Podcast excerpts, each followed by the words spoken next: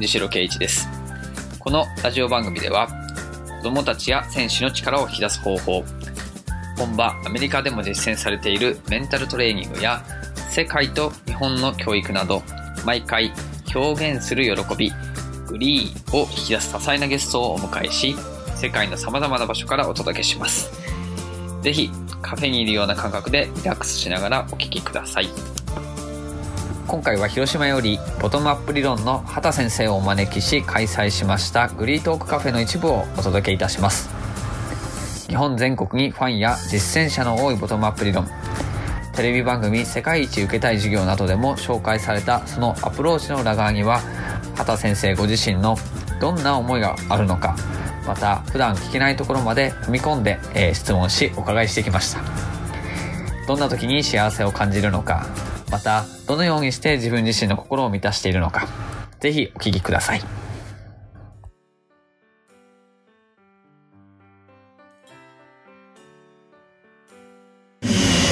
ょっとじゃ次に聞きたいことの前にまた皆さんにもあの一瞬答えていただきたいと思うんですけどもじゃあ次の質問は、えー、そうだな。どんな時に幸せを感じますか？にしたいと思います。どんな時に幸せを感じますか？うーん。まあ、ご指導されつつあまだ答えなくて皆さん書いていただければと思うんですけどあのご指導されてとか子どもたち選手とこう関わる中でどんな時に幸せを感じるだろうかことをぜひ思い返していただければと思うんですけど。そうですね。数年前にある女の子からあの講座に参加してくれた女の子に聞かれたんです。小学校3年生の女の子に「お兄さんはどうしてこの仕事してるの?」って聞かれたんですその時に僕は「え楽しいからだよ」って普通に言ったんですけどその後でその質問がすごいこう繰り返されたんですよ。どうして僕はこの仕事をしてるんだろうって。そこになんかこう幸せは僕の中でどどの瞬間が幸せだと感じてこの仕事をやってるんだろうかってことを忘れてた気がしてその女の子に教えてもらったんですけどえっ、とちなみに畑先生はどんな時に接してる中で幸せを感じますか？あ、やっぱりね、あのき僕僕の基本は基本もう現場っていう、のは今ここで言うと子供。だから要は子供がその自分たちで決めたことを自分たちでうん表現してる瞬間ですよね。結果勝った負けたっていうのはほとんどなくて。うん、それで自分たちで決めたことを自分たちでその表現してる、まあ、特にうん接戦の試合だったり負けてる試合をひっくり返したりとかっていうのを監督コーチの声からでなくて自分たちの中でフォーメーションを変えたりメンバーを変えたりしながら、あー戦っている姿にはあものすごくあ幸せだなと思いますね。なるほど、そういうところに入れていいなっていうのはありますよね。うん今回この回もあの、まあ、グリートークっていう回の名前にしたんですよ。でグリーっていうのはいろんなあの定義あるんですけどその僕たちとしては表現する喜びっていうのをグリーとしてその表現する喜びを引き出している方をお迎えしてるんですね。はい。そういう意味では、その、表現っていろいろあるじゃないですか。えーわかりやすい表現をする子もいれば、そうじゃない表現、例えばそうだな、えっ、と、一歩早く走れるようになったとか、そういうのももちろんその表現が変わってきたわけですよね。そこら辺は嬉しい、悲しい、楽しい、誇りに感じるいろんな表現の仕方があると思うんですけど、どどのようになんかこう考えていらっしゃるんですか、そうです。基本ベースあのさっきもちょっと言ったようにサッカー,、まあ、サッカーっていうもの自体が本氏がよく言ってたのが自己表現と思いやりがサッカーっていうやっぱり自分の思いをおサッカーっていう中でこう表現していく例えばドリブルが得意な子はドリブルパスの得意なああなるほど。り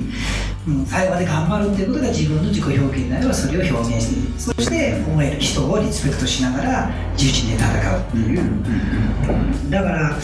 逆に言うとですねその自己表現がわがままだとよく怒られたし、うん人を傷つけるようなことを言った時には練習変え出されてましたね、はいそれぐらいもう先生もはっきりされてましたけどでもこう自ら考えて動き出すっていうその自己表現のことに関してはやったことに関してはよく承認はしてくれてましたね。いいプレーだね。別にいいプレーじゃないよとか。いいプレーだねっていう。例えばさっきの、うん。あのー練習前のエンジンありました。あの時に「はいはいはい」って言う子もいれば、言わない子もいるわけじゃない。ですか最初はそうですね。そうですよね、はい。で言えないけど頑張った子もいますよね。でも他の子からは「はいはいはい」って書き消されちゃうじゃないですか、うん。そこを見逃さないってこと。まあ見てますね。ん。誰かでもお先ほど言ったようにできない子を見るよりもできてる子できてる。子わーってやってる子の方にも最近目がいくようになりました。うん。それ意識意識してですか？さ最初はね意識してるからね、自分もね。うん。やっぱり僕たちで手が上がってないの誰かそれを見るよりは手が上がって元気よく言ってる子誰かなってみんなモチベーションも上がるしうんやっぱり頑張ってる。子ででもそうやって見てるとその子の子らの方が多いから、うん。逆にこう恥ずかしがってこうやって言ってるようなのが見えてきてでも面白いことにこうやってる勇気がないような子を逆に、えー代表ファシリテーターが当てますとか言って、うん。はいどうぞみたいなね。この辺は子供たちのよく見えてる。基本ベースは手を挙げて元気な子が出るっていうルールがあるんだけど、はいはい。逆にこうやって元気なさそうな子をわざと当ててね、最後言ったらね、結構ね、僕はってやるんですよ。結構そういう子に限ってね。きっかけがあるとそうそうそう、ああいうのを作るのが、うちの、うちはファシリテーターみたいな人になってきて、あの、秋花火いいのは、神田もそうだったんですけど、ファシリテーターの能力のある子が増えてるんですよね。リーダーというよりも、全体をこう盛り上げるとか、いい空気感にするとか、ああいうのは、全人校も今高校も、お誕生会とか面白かったですね。えー誕生会やるんですねうん、誕生会もあるし彼女ができたら彼女できたらみんながそれ苦しょってますね。はい別れた時も報告別れた時も報告しました。残念。でもそういう空気感。でそれが何でも言えるあ組織っていうところにつなげていって、確かに。結局そんなところの空気感がなんか細かくマニュアル通りやりながら点を取る練習をするよりも、うん。なんかワクワクウキウキしながら練習にやってたの方の方がものすごく、うん、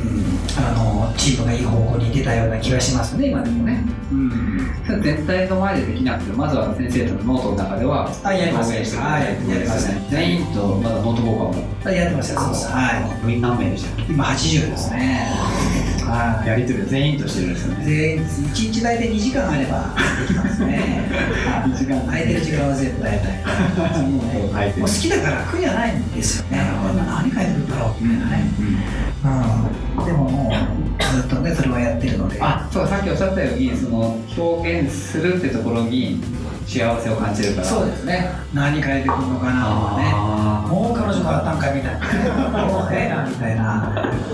うん。でもサッカーのことも書いてくるし、家のことも書いて、やっぱりあの知るって大事ですよね、知るっていうのは、うん。80人いて、やっぱりこの子どうなんだっていう、できる限り知る、うん。家庭の状況も含めて知っとくっていうと、何かあった時に役に立ちますよね、なるほど。何が趣味があって、どんな音楽が好きなだけでも、ちょっと体調悪かったらこういうのいいぞとか、こんな映画見てみろよとか。はい、ここんな本いいぞっていうのはよく書いてあげます。だから生徒が先生、落ち込んでる時にはどんなミュージックがいいですかとかも書いてある。やっぱりその趣味を持つことっていうのもすごく大事で、なんかそんなところがノート交換する中ではものすごくタイムリーにいいのかなっていう感じがしますよね。なるほどな、そこがまあ途中でも紹介されてたかと思うんですけどもそんな任せるっていうところに通じてくるかなと思うんですけど、やっぱりこうボトムアップ理論をこうじゃあ取り入れようってなった時にちょっとついてこう放任になってしまうというかもうちょっとやってみなよっていう形で任,、えーと任せるというよりは放任になってしまって子どもたちもどうしたらいいか分かんないっていうことが出てくるかなと思うんですけどもそこら辺はまあ密にコミュニケーションも取ってますしまずはこうやるべきことははっきりしててその中で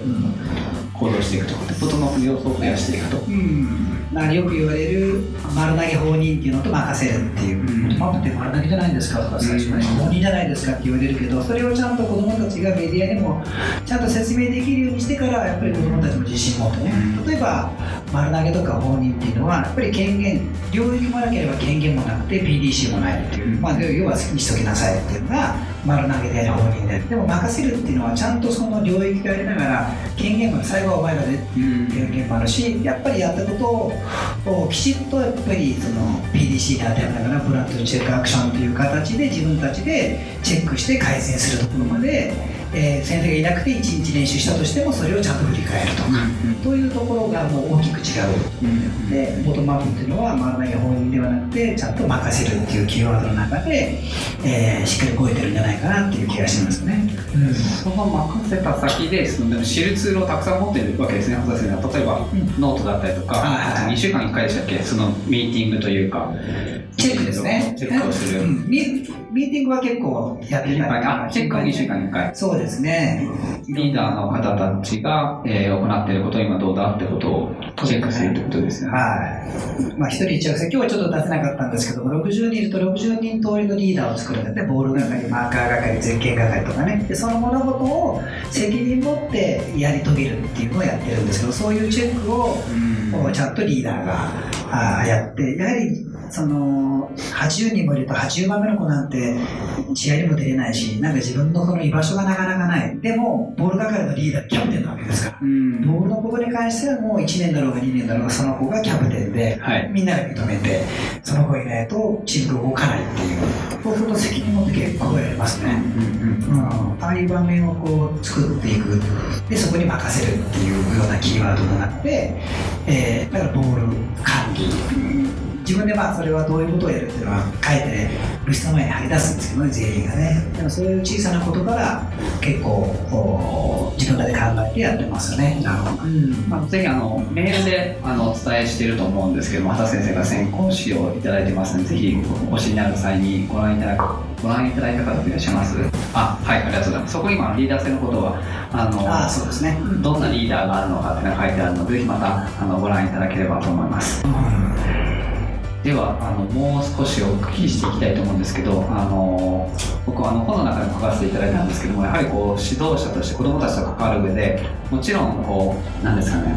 イライラすることもあるしあのうまくいかないこともあるじゃないですか。そうした時にこう何があのうまくいく時もあればうまくいかない時もあると気づいたんですよ。でうまくいかない時ってどういう時かなってこう思い返してみると自分の心が満たされてない時にそうなりがちだなと思ったんです。自分の心が満たされてないとこうついついイライラし始めて例えばこう満員電車の中にいるような状態です。隣の人に触れただけで何なんだよこの人はみたいな 感じでもう満たされてないのでその状態で指導するとうまくいかないんですよ。子供たちのその。同じことやってるんですよ。同じような伝え方のつもりですし同じような表情のつもりですし同じようなアプローチをしてるつもりなんですけどうまくいく時とうまくいかない時があるってことに気づいたんですね。その心の余裕って言い方もできるかもしれません。なのでちょっと畑先生にお聞きしたいのは、えーどうやって自分を満たしていますかってことを聞きたいんですけど自分の心を満たしているか。その自分の心を満たした上で指導することが僕はいいなと思ってるんですけどちょっとじゃあ皆さんにもちょっと考えていただきましょうか。えっ、と自分自身の心のグラスがあったとして、えどのようにして自分の心のグラスを満たしていますか？その答えをお書きいただければと思います。どうぞ。なんかこんな時間を作るとかこんな機会を多くしてるとか何でもいいと思うんですけど自分自身の心のグラスがあったとして50%だったら 51%50% にするためにどんな工夫をしているかですね。と畑先生が自分を満たすために。そうですね。あの要は先ほどのマズローじゃないですけども自分からこう動き出そうとする、えー自己欲求とか、はいはい。中にの前は承認欲求だったじゃないですか、うんうんでこれはもう今の学校でも実践したんですけどやっぱり承認欲求っていうのは2つあってやはり、えー他者欲求と自己欲求っていう人をまあ他者承認と自己承認っていうのがあってやっぱり人をまず承認できるとこれ連動するんですよね。自己自己の承認に。だから、うん、僕生徒を承認していくとね自分が目指されてくるんですよ。おあ今日も笑顔でやってくれて最後まで。なるほど。うん。というふうに人を承認をしていきながらそして人間のこのドーパミンっていうのは連動しているので、はい。自己承認になっていきながらそこのお欲求自己欲求が満たされていきながらよしやっちゃうかっていうふうになるので人を承認するようにしてます僕は。なるほど、はい、そう人を承認と満たされていくとっていういろんな生徒いろんな先生方も先生これすごいねって、うん、言うとなんかこう、ね、自分のところと連動してくるような気がして、うんうん。そそれを意識してやってそれはやってますね。ものすごく意識して人を承認するっていうことがやってますね。それなんかでも嘘っぽくなったりしないんですか？これビビるがあるんですよね。こんなことをこんな高い人に言うってはいけないのでそれは自分の中で。ちゃんと。はい。笑顔がない人に笑顔素敵ですねって言ってもダメなので。確かにそうそういったところはねああ、使いますけど。僕昔サッカーのコーチやった時に、それ証明しなきゃと思ってたんでそれとりあえずナイスシュートって言ったんですよ。あのどんなシュートでもナイスシュートない。そしたら幼稚園の子に、絶対ナイスシュートじゃないよって怒られちゃう。まさに、そうそうそうそう 証明すればいいと思って。確かにな。だからそれも考えるようになりますよねまたいろいろねあの、ある予防医学博士の方に教えていただいたんですけど、あの、人には男性的なホルモンが出るときと女性的なホルモンが出るときがあって、男性的なホルモンが出るときって、ジャッジしてるときなんですって。えーこれはいい、これは悪いとか、これは正解である、これは不正解である。で、これはもちろん、これも必要なの能力というか、ジャッジしないとこうんう、経営としてできなかったりとか決断するときとか必要ですよね。あとは、選手の起用とか指導者の方がされてるときはもちろんジャッジしないといけないですよね。一方、ジャッジしすぎるとどういう状態になるかというと、こう、チンパンジーのような状態になってしまうと、キーキーキーキー、敵、全員が敵に見えてしまうと。で、戦ってしまうんだ。なので、ジャッジしすぎてるなと気づいたら、こう、女性的なホルモンの代表であるそのセロトニンを出す必要があると。これちょっと不確かだったらすいません。で、そのセロトニンを出すためにはどうしたらいいかというと、えっ、と、人に親切な行動をすることなんですって。そうすると、こう、満たされてくると。席譲った時とか、なんかこう、ふわっとこう、肩が軽くなったりしません？お年寄りの方とか、ちょっと不自由な方に、席譲っただけでちょっと自分がこう、やっと幸せな気持ちになるのは、今まさにおっしゃってることと同じだなと思って聞いてたんですけど、なるほどな、承認したりとか、そうですね。うーん、親切にする？うん、そうですね。うん。あまりこう難しいことはしてないんですよね。うん、なるほど。だからであとは良い空気じゃないですけどももうほとんど今はもういいとこしか見ないようにしてますね、うんでそれをつなげていくうん。形ですよね。いいものといいものをこうつなげていくっていうかもうみんなねできないことはできないしうまくいかないことはうまくいかないんだけども、いいものをつなげていく。うんうんあとはその先ほど後ろ君が言ったように、まあ、うまくいくためには今のようなキーワードがあるけども、お例えばどんなに一生懸命になってもうまくいかない時ってあるじゃないですか。これも世の中だはそうなんだっていうのを自分の中に落とし込んでます、うん。ですからどんなに頑張ってどんなに準備してやっても結果がうまくいかない時もあるっていう、うん。そこに集中しないっていうのもこの頭の中にはうん。僕はあの2年前に、まあ、後ろにも知ってますけども横断歩道を渡っててタクシーに聞かれたんですね。60キロぐらいのタクシー。左足からドカンってね。でこの体じゃなかったらしんどくなるんですよ。15メートルとかされましたからあの壁の向こう側に結構行きましたねここは7針肩は断裂したんですけどでも生きとったんですよね、うん、あ青でも行かれるんだと思って、はい、ただそれだけなんですけど。生徒に「いかちゃんと歩いとっても行かれるんだそれをこうスポーツの中だったり人生の中に一個持っとけばうまくいかなかったから下向くのはそれもあるっていうのが世の中はっていうのは、ああその交通事故の例をとってね。確かにそうですね。うん。もちろんねいい準備してねいい結果出れば。そうですね。一番いいですけどね。先ほど言ったようにその結果だけで評価するのではなくてプロセスですよね、うん。やっぱりここで評価をしていくと、頑張ってダメだったけどもやったことに関してそうですね。いいやっぱり言葉がけをしたい自分たちと子供たちにはしてあげるようにしてますよね。いかがでしたでしょうか？今回の、えー質問は、えー参加者さんと一緒に、えー考えそして畑先生にもお答えいただきました。あなたの質問の答えはどんなものだったでしょうか？どんな時に幸せを感じますか？またどのようにして自分自身を満たしていますか？えーぜひその質問の答え質問に答えていただけたら嬉しいですし、えー畑先生の答えも参考にしながら実践していけたらと思います、えー僕自身も隣で聞いていて、えー特にこう自分を満たすヒントについてすぐにでも実践したいなという気持ちになりました。子どもたちが目の前の人の良いところを見つけることによってそれが、えー自分自身に循環し満たされていく。こう原先生はいつもこうエネルギッシュでパワフルで、えー行動力がすごいなというふうに思ったんですけどもなんかその裏側にあるエネルギーの源に、えー触れた気がします。今回の内容は、えー映像でもご覧いただくこともできますし、えまた何度も何度もこのオーディオも聞いていただけたら嬉しいなと思います。畑先生ご自身も著書をたくさん出されていますし、えホームページなどでも、え発信されていますので、えーぜひ触れてみてください